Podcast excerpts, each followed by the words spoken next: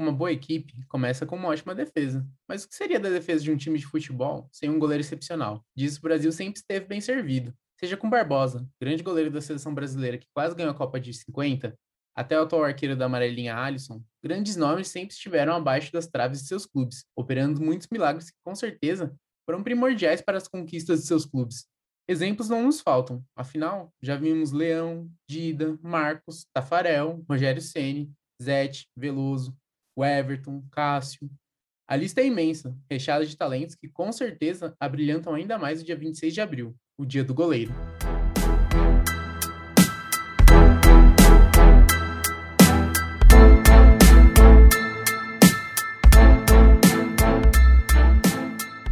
Olá, esse é o Trio de Arbitragem e eu sou o Luiz Guilherme Pereira. Eu sou a Patrícia Pinheiro. E eu sou o Lucas Alves. No dia da gravação desse episódio, 26 de abril, é comemorado o Dia do Goleiro. Um dos principais pilares de todo time se reinventa a cada década, participando tanto da defesa quanto do ataque, até mesmo fazendo gols em alguns momentos. O Rogério Senna foi o principal goleiro artilheiro que a gente teve no, no, no futebol mundial. A gente teve um outro goleiro que também batia muito bem faltas, que era o Chilaver. E recentemente, os goleiros estão participando cada vez mais das construções de jogadas, seja com uma saída de bola longa com muita qualidade, como por exemplo faz o Everton no Palmeiras, ou então com um toque rápido e rasteiro próximo do seu zagueiro, como o Thiago Volpe no São Paulo. Então acho que a, a o, o ofício né, do goleiro ele vem mudando muito, né, ultimamente. Antes, antes o goleiro ele não, ele não tinha tanta participação com os pés, agora ele se, se, torna primordial que o goleiro, ele, além de, de ser bom embaixo da trave, né? Ele também seja bom com os pés. É, eu acho que faz parte da evolução do futebol isso, né? E eu entendo também a necessidade de, de começar com o goleiro, a, com a saída de bola rápida com o goleiro, a saída de bola que seja mais trabalhada. Eu entendo essa, essa, essa necessidade de mudança que teve. E eu acho que aqui no Brasil, a gente, apesar de estar demorando um pouco para para se adaptar a essa mudança, né? A gente vem, vem percebendo isso com, ao, ao, longo dos tempos, né? Então eu, eu vejo muito isso no, no, Everton do Palmeiras. Eu acho que ele sai muito bem, seja em bola longa, seja no toque rasteiro para os seus companheiros. E eu ainda, ainda, ainda vejo muita desconfiança de, da mídia, da grande mídia, com,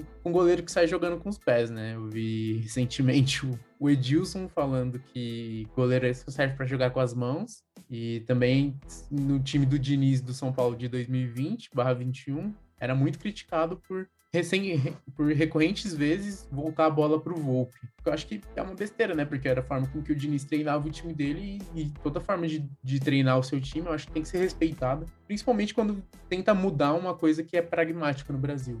Eu acho que a gente acaba demorando muito para se atualizar com o que é tendência lá de fora, com o que com que vem dando certo, né, lá, lá na Europa ou aqui na, até mesmo na América Latina. Eu vejo isso um pouco com, andando a passos lentos, mas eu vejo que já melhorou bastante, né? Eu acho que falta muito ainda a gente tirar isso da, do goleiro só serve para jogar com as mãos da grande mídia, né? da nossa grande mídia. É porque quando o Neuer começou a fazer isso em 2014, quando ele ficou muito conhecido aqui no Brasil durante a Copa e até em outros jogos pelo campeonato alemão, para muitos brasileiros era uma surpresa, né? Você ter um jogador que tem uma habilidade, por exemplo, se tiver um zagueiro dele conseguir driblar o zagueiro, dele dar um toque de qualidade em uma situação difícil, não precisar sair só com chutão ou jogar a bola para lateral. E nisso ele não era só o único goleiro que fazia isso, muitos outros da Europa já faziam. E aqui no Brasil a gente ainda estava caminhando, estava caminhando o próprio trabalho do Diniz, que a Paty pode falar melhor até, eu achava muito legal a forma como ele fazia, de assim, não é só recuar pro goleiro, pro goleiro dar um chutão pra frente. Não, ele saía tocando, fazia uma jogada, é, errava, errava, mas assim, o, o Diniz, ele tava em um processo ali de, de construção disso, né? Muito do que o Crespo tem hoje vem dele, essa questão de sair tocando a bola, de começar, de ter um goleiro habilidoso a ponto de fazer isso, coisa que eu posso falar, por exemplo, que o Corinthians não tem. O Cássio, ele ele é muito bom para lançamento, mas não sabe tocar a bola quando tá na fogueira ali. É, isso acontece não só no Corinthians, né? Mas também em muitos outros times brasileiros que ainda não se reinventaram, que precisam passar por esse processo, não só ali no goleiro, mas de outras posições. Mas hoje, por ser dia do goleiro, é deles que a gente vai falar, né? É, eu acho que o São Paulo, eu vou falar que meu ponto de torcedora é que a gente tem muito trauma de recuar a bola para goleiro. É, Muito trauma. Eu, eu fico muito nervosa porque a gente tinha essa segurança na época Rogério, mas depois do Rogério isso foi muito difícil. Então, muitas vezes que recuava a bola dava ruim, a zaga ali perdia as coisas e o goleiro se, ficava nervoso. O Denis era um cara que, que ficava muito, eu acho que ele ficava muito nervoso com recuo de bola. Então, a gente tem trauma. Mas eu acho que o São Paulo é um bom exemplo de, de como eles trazer o goleiro para dentro do, do, time, né? Para forte, além do gol ali, das traves, né? É, acho que muito por conta da história do, do Rogério, mas também por, por, por conta do, do Zete, né? O Zete foi um grande goleiro ali do, do São Paulo.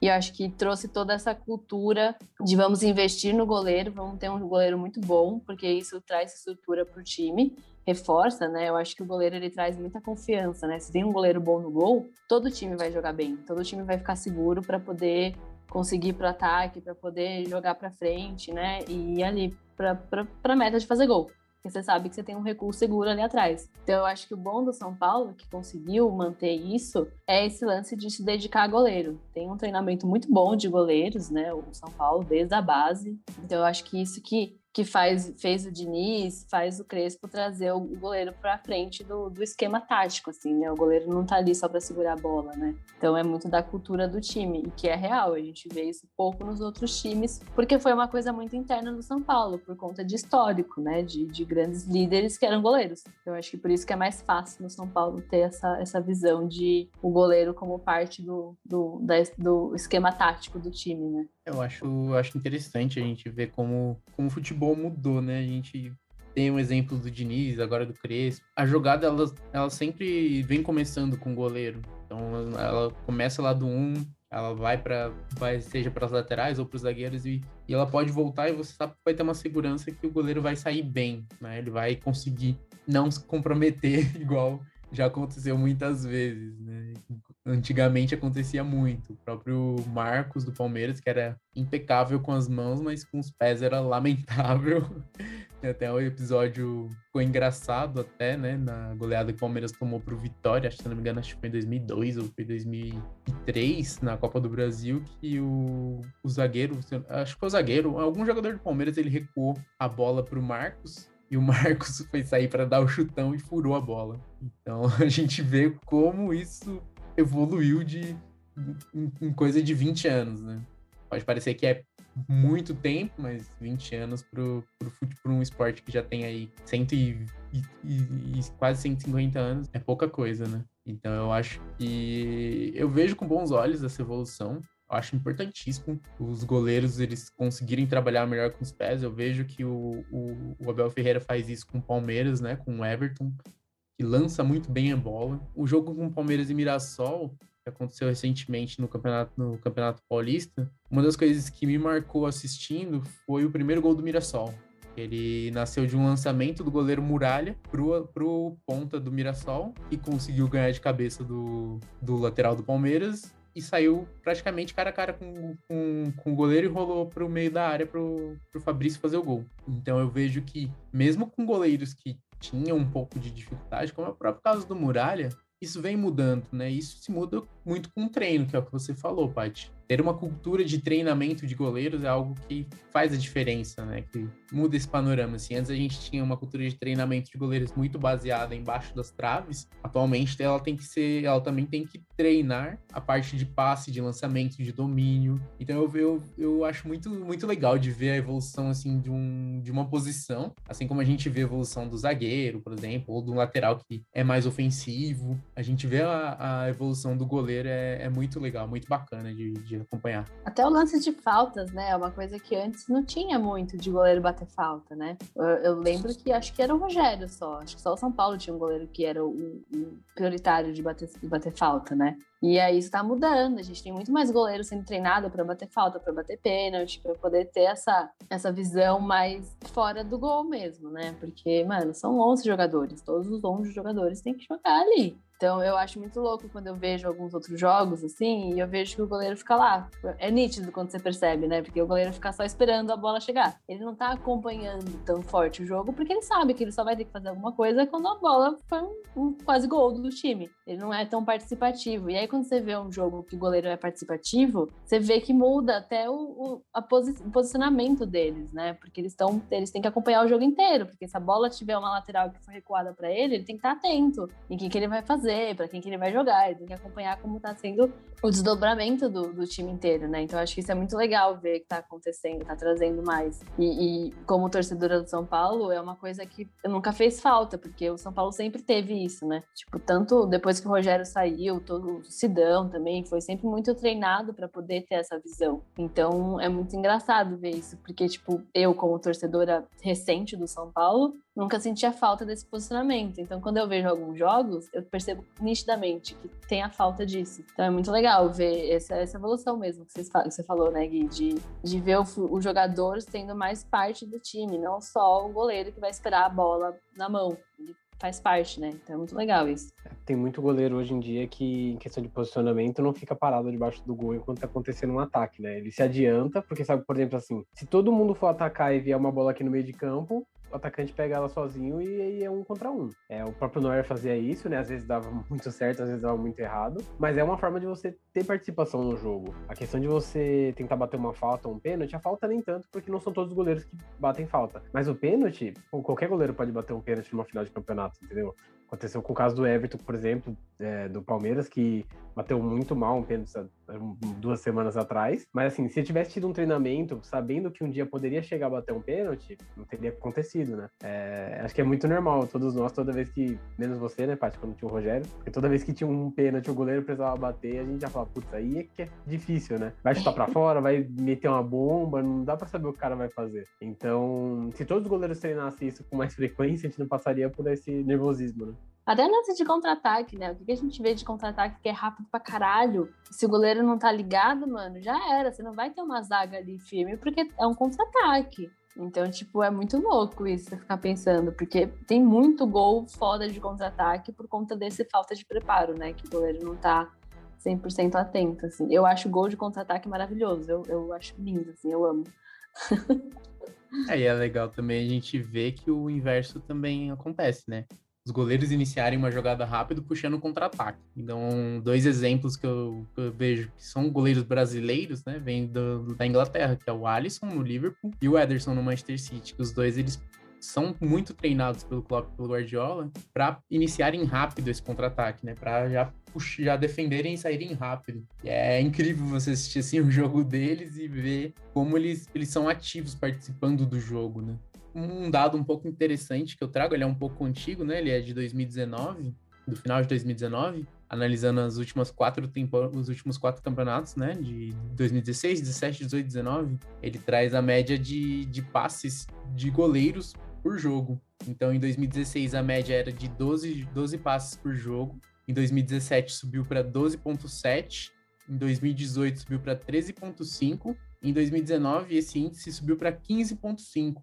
Então a gente vê que em quatro anos o goleiro ele, ele, ele aumenta a sua participação nos jogos e ele passa a ser uma peça fundamental né, da, da construção de jogadas. Antes ele, ele era fundamental na defesa, ele também passa a ser fundamental no ataque. A ideia do Dia do Goleiro ser comemorado no dia 26 de abril nasceu em 1975. Foi uma iniciativa do tenente Raul Carlesso, em acordo também com o capitão Reginaldo Carlesio, que eram professores de educação física do Exército. É, a data ia ser inicialmente comemorada no dia 14, mas aí vários goleiros da época se reuniram e estabeleceram por ser justamente no dia que é comemorado o aniversário do Ailton Correia de Arruda. É o goleiro Manga, que todo mundo conhece ele por ser um dos grandes goleiros que o Brasil já teve, é, e também por jogar sem luvas, né? Tem muitas fotos dele com as mãos bem castigadas hoje devido a esse fato, né? É, o Manga hoje está com 84 anos, comemora hoje, e ele vive no Retiro dos Artistas, no Rio de Janeiro, é o mesmo lugar onde ele jogou por quase uma década no Botafogo, depois de ter passado pelo esporte. É, e é importante a gente perceber, né, que o Manga, ele é um dos poucos goleiros negros que a gente tem, que fez bastante sucesso, e que fez tanto sucesso que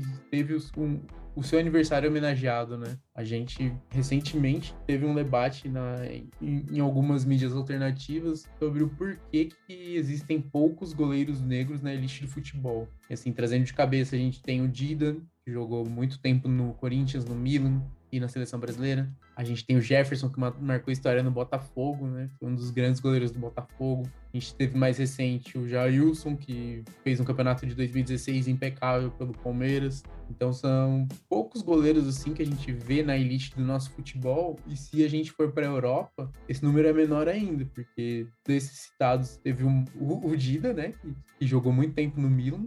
Aí, recentemente, tem o Mendy, goleiro do Chelsea. Até tomou o posto de goleiro titular do, do goleiro mais caro do mundo, que é o, o Kepa, né? Que não deu muito certo no Chelsea. Mas, assim, de cabeça, assim, parando para só, só lembrando dos jogos e tentando trazer os goleiros, eu consigo lembrar deles e que se encaixa um pouco como não sendo padrão, tem também o Keylor Navas, que é goleiro do, do Paris Saint-Germain, que, que, foi um grande goleiro do Real Madrid, mas não teve o, o, reconhecimento merecido, mas que não, não faz muito parte do padrão, assim. Então é, é um debate que é importante que, que a gente sempre traga um pouco, até a gente vai se aprofundar um pouco melhor em outro episódio, mas é, é importante a gente ver como o manga ele foi valorizado na época, né? Apesar de hoje ele não ser tão, não estar tão valorizado, como você falou, né, Lucas? Ele tá morando no Retiro dos Artistas, tá morando num, numa casa de repouso. Ele, pelo menos na época, ele era bem valorizado. E o Manga foi um dos grandes goleiros que a gente teve.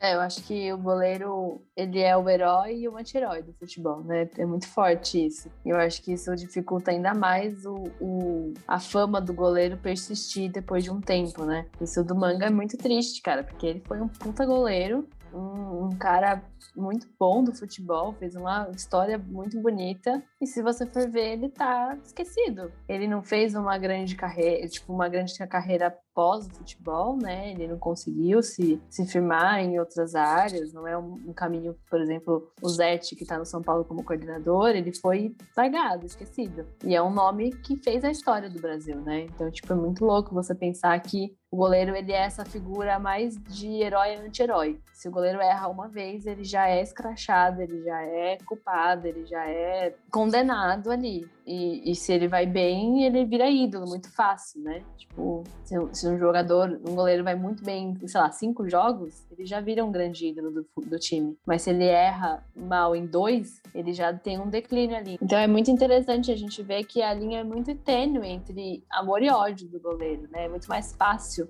o goleiro ser condenado ou ser idolatrado. É muito louco pensar isso, porque no mesmo tempo que o goleiro às vezes é abandonado, né, que a gente estava falando em questões de, de estratégia de jogo e tudo mais, ele também vira muito fácil um herói, mas também tem um declínio aí muito rápido. Então, tipo, é muito bizarro pensar isso, porque é uma figura importantíssima para o futebol, mas que às vezes não tem um mérito constante assim.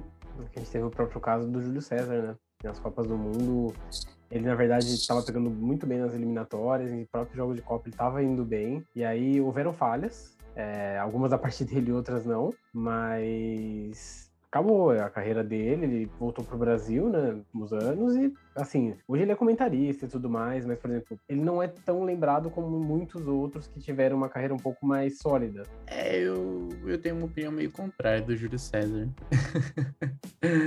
Conte, eu, conte. Eu conte. nunca achei ele um grande goleiro de seleção, sempre achei ele um grande goleiro de time. Eu acho eu que. achava que naquela época não tinha goleiro também, né? Assim, um bom goleiro ao nível seleção que pudesse ir. Mas eu acho que, assim, mesmo naquela época, em 2010, por exemplo, a gente poderia, poderia chamar um outro goleiro mais experiente, como o Roger Ceni, que ainda estava em atividade, o próprio Marcos ainda estava em atividade, que foi o goleiro do Penta. Então, apesar deles serem mais velhos, eu acho que, sim, o, a idade pro goleiro, ela é ela, ela pesa também, mas a idade pro goleiro ela também, também traz mais experiência de jogo, que é muito importante. Então, quantos goleiros a gente não vê despontando depois dos 30 anos, né? A gente teve o Everton recentemente no Palmeiras, que veio despontar no, no Atlético Paranaense.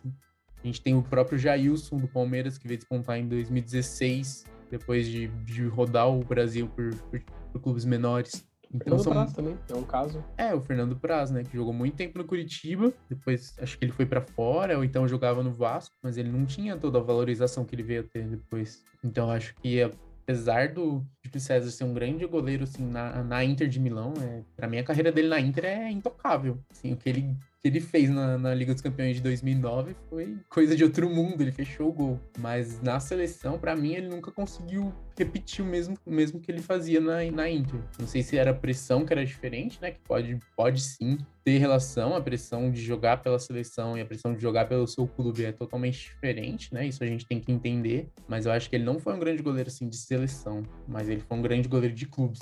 O Rogério foi muito injustiçado na seleção. Eu só queria pontuar isso aqui. O Rogério foi um goleiro muito injustiçado na seleção brasileira. Porque ele sempre foi muito bom e ele... ele...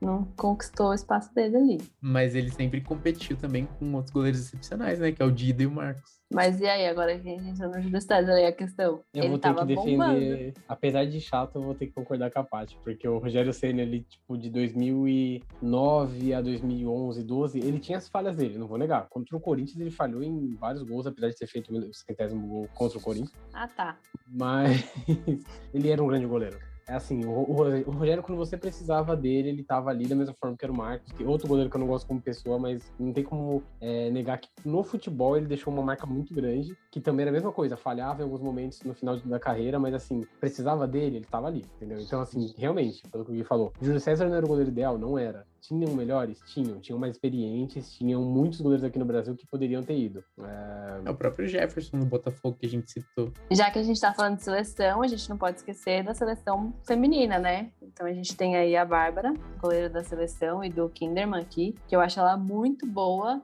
mas não é muito valorizada, né? Não é muito vista aí por fora, né? As goleiras femininas, no geral, elas não são bem valorizadas, né? A gente vê um endeusamento muito grande dos, dos goleiros no masculino, mas a gente não vê essa mesma mídia para as goleiras femininas. É um, uma besteira, né? E a gente teve recentemente, né, um, um episódio muito legal que, que teve no futebol na, na, Libertadores Feminina, que foi a Luciana, goleira da Ferroviária, que defendeu três pênaltis na, na semifinal e que foi, foi praticamente a responsável por, por levar a Ferroviária para a final, que seria a conquista, né? A conquista da Libertadores pela Ferroviária, que é um título muito importante, assim, no campeonato feminino. Então eu ainda vejo que a valorização das goleiras ainda está muito embaixo, muito embaixo. E é algo que precisa ser revisto, né? Porque se no, se no futebol masculino a gente tem toda a plasticidade dos goleiros, né? No futebol feminino a gente tem muito mais eficiência, né? A gente futebol ele, é, ele preza muito mais pela eficiência do que pela, pela plasticidade, né? Então ele fica um pouco menos, digamos assim, atrativo para quem olha só as jogadas, mas se a gente for ver no conjunto do jogo, né?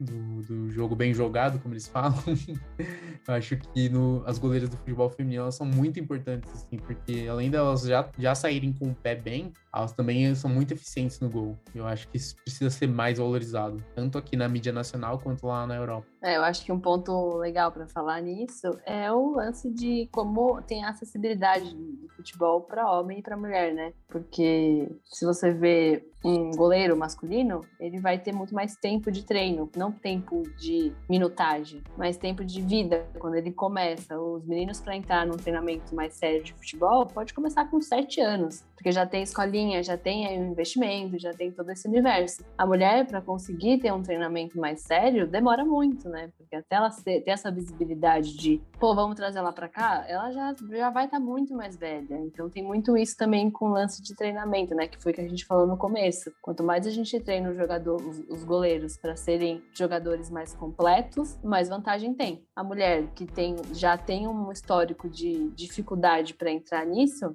ela vai ter um pouco mais de, de dificuldade para ser reconhecida, porque a gente tem toda essa esse preconceito, né? É muito mais difícil uma mulher conseguir se dedicar ao futebol do jeito que um homem se dedica. Então tem todo um, um um histórico aí opressor na, na consequência disso, né? E para completar o assunto, é, o atual top 3 de melhores goleiras da, do prêmio The Best da FIFA, ele é formado pela Sara Burraldi, é, da a francesa, né?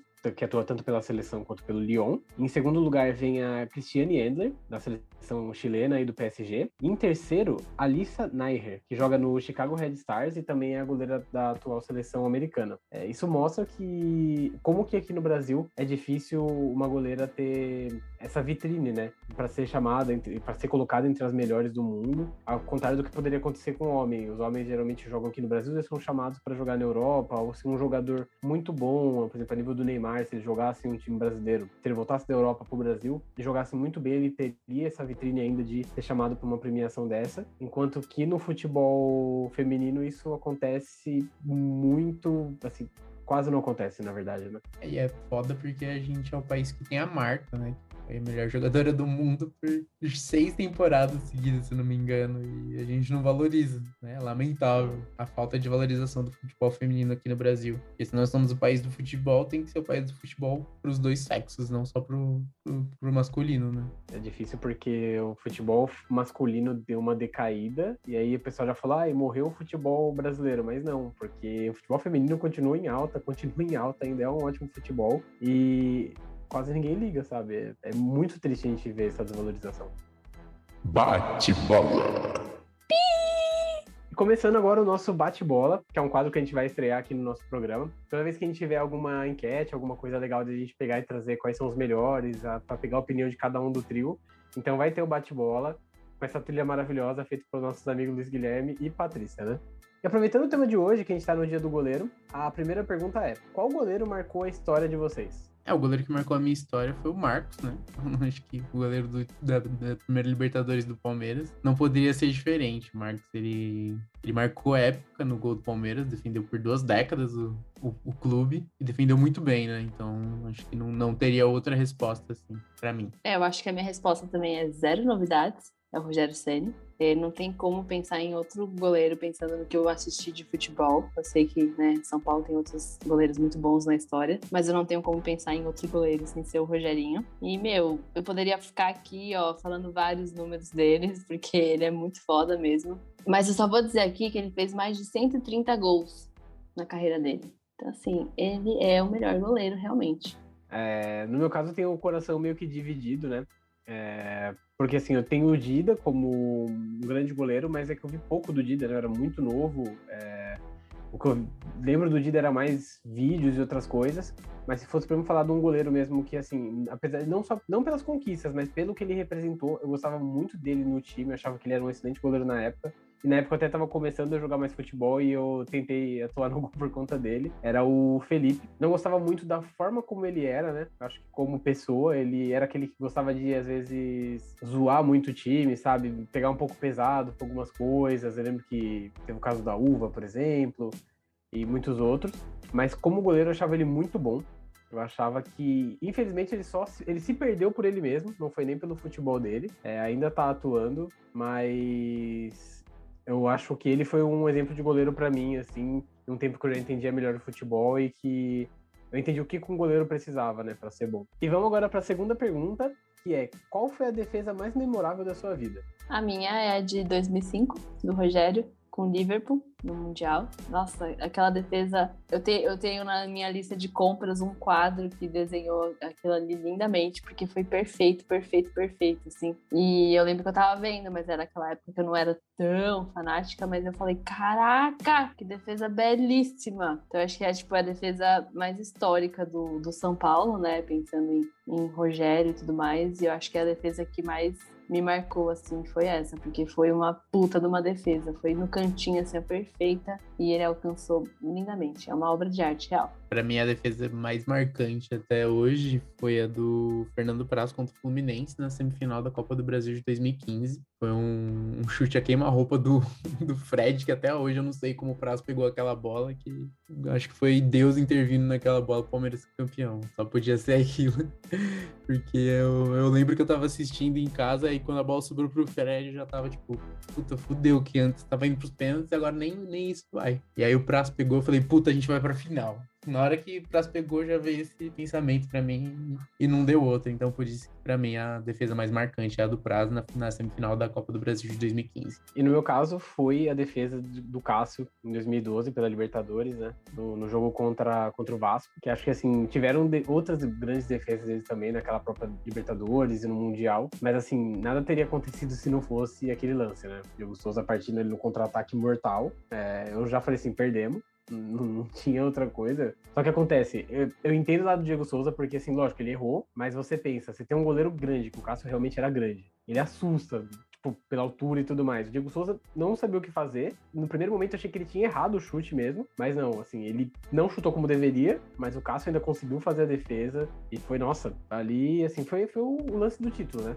Foi, acho que, além de todos os gols que tiveram ali, foi o gol do Cássio, sabe? É algo que é memorável, não tem como esquecer. É, graças a esse gol que o Diego Souza não fez, o Vasco entrou nesse declínio tão grande que entrou. Deixo isso registrado aqui. Os Maias estavam prevendo o fim do mundo em 2012, mas na verdade foi o fim do Vasco.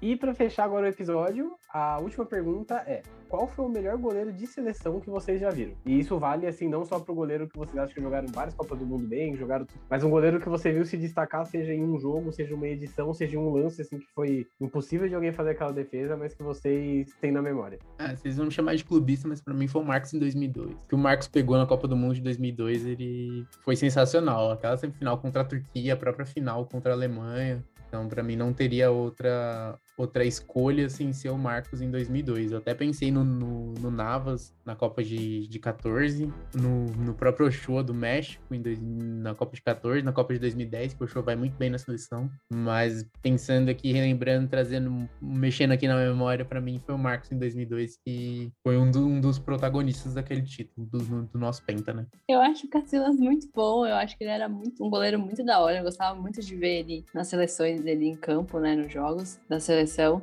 E ele era carismático demais, ele era muito fofinho. Eu, eu acho que eu vou sair um pouco de seleção brasileira e eu vou colocar o Cassilas, porque eu gosto muito dele. Eu acho que ele jogava muito bem, belíssimo também, um ponto importante. E ele era um bom goleiro. Ele era um muito bom goleiro na seleção. É, eu vou na uma das opções que o Gui não decidiu não usar, né? Que seria o próprio Shoa. Porque, assim, eu lembro muito da Copa de 2010, mas na Copa de 2014, que teve o jogo entre Brasil e México, o Shoa fechou o gol. Nossa, ele não, não tinha jeito ali, não era pro Brasil ganhar a Copa a partir daquele momento, a partir daquele jogo. Porque o Shoa não deixava acontecer nada, sabe? Teve o Navas, que foi marcante em outros jogos, mas o show eu lembro porque foi um dos jogos ali que a gente tava acompanhando, torcendo para o gol acontecer e não acontecia muito por conta dele. Então, acho que realmente o goleiro mexicano foi o meu destaque ali das Copas do Mundo e de outras competições.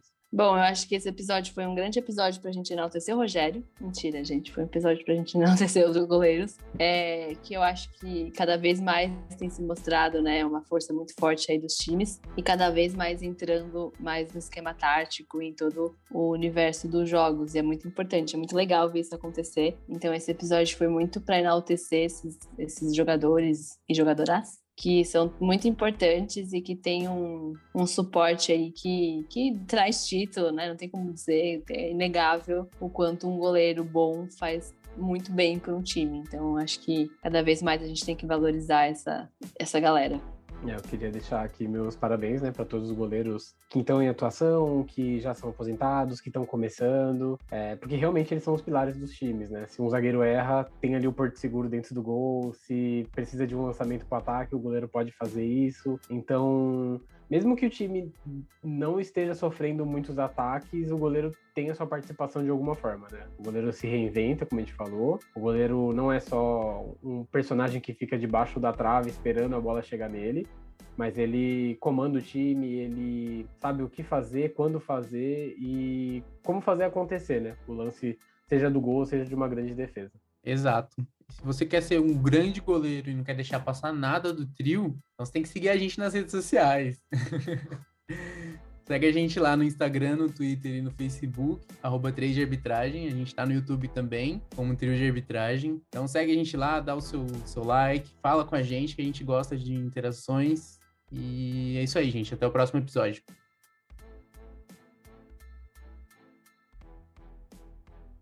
Esse podcast foi gravado e editado pela equipe do Trio de Arbitragem. Se você tem alguma sugestão de tema, envie um e-mail para contato.triodearbitragem.gmail.com Até o próximo episódio.